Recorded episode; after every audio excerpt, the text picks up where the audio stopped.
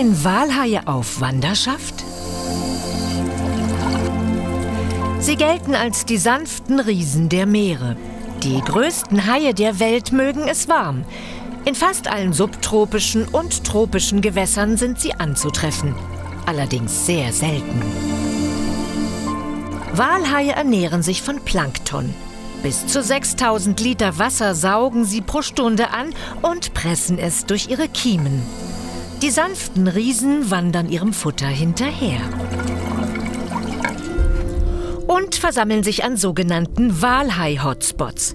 Einer der bekanntesten Hotspots ist das Ningaloo-Riff vor Westaustralien. Jedes Jahr versammeln sich hier die riesigen Fische, wenn im März und April die Korallen laichen. Und unzählige Bündel von Eiern und Korallensperma Krill und Plankton anlocken. Mehr als 400 Walhaie treffen sich hier immer wieder zu einem üppigen Festmahl. Das seltene Naturschauspiel zieht auch Schnorchler und Taucher an.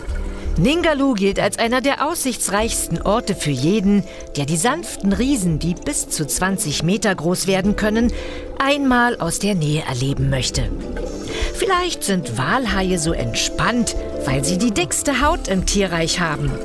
Und die ist wie ihr Fingerabdruck. Jeder Walhai hat ein einzigartiges Muster aus Flecken und Streifen.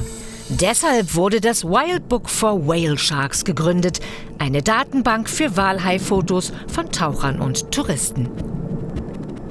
Die fotografierten Walhaie werden mit einer speziellen Software identifiziert.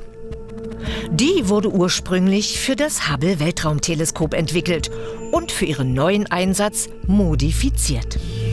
Sterne am Nachthimmel und die Markierungen der Walhaie bilden ähnliche Muster. Die Daten konnten zeigen, über die Jahre sind immer mehr Walhaie nach Ningaloo gekommen und zwei von dreien zieht es sogar mehrmals hierher.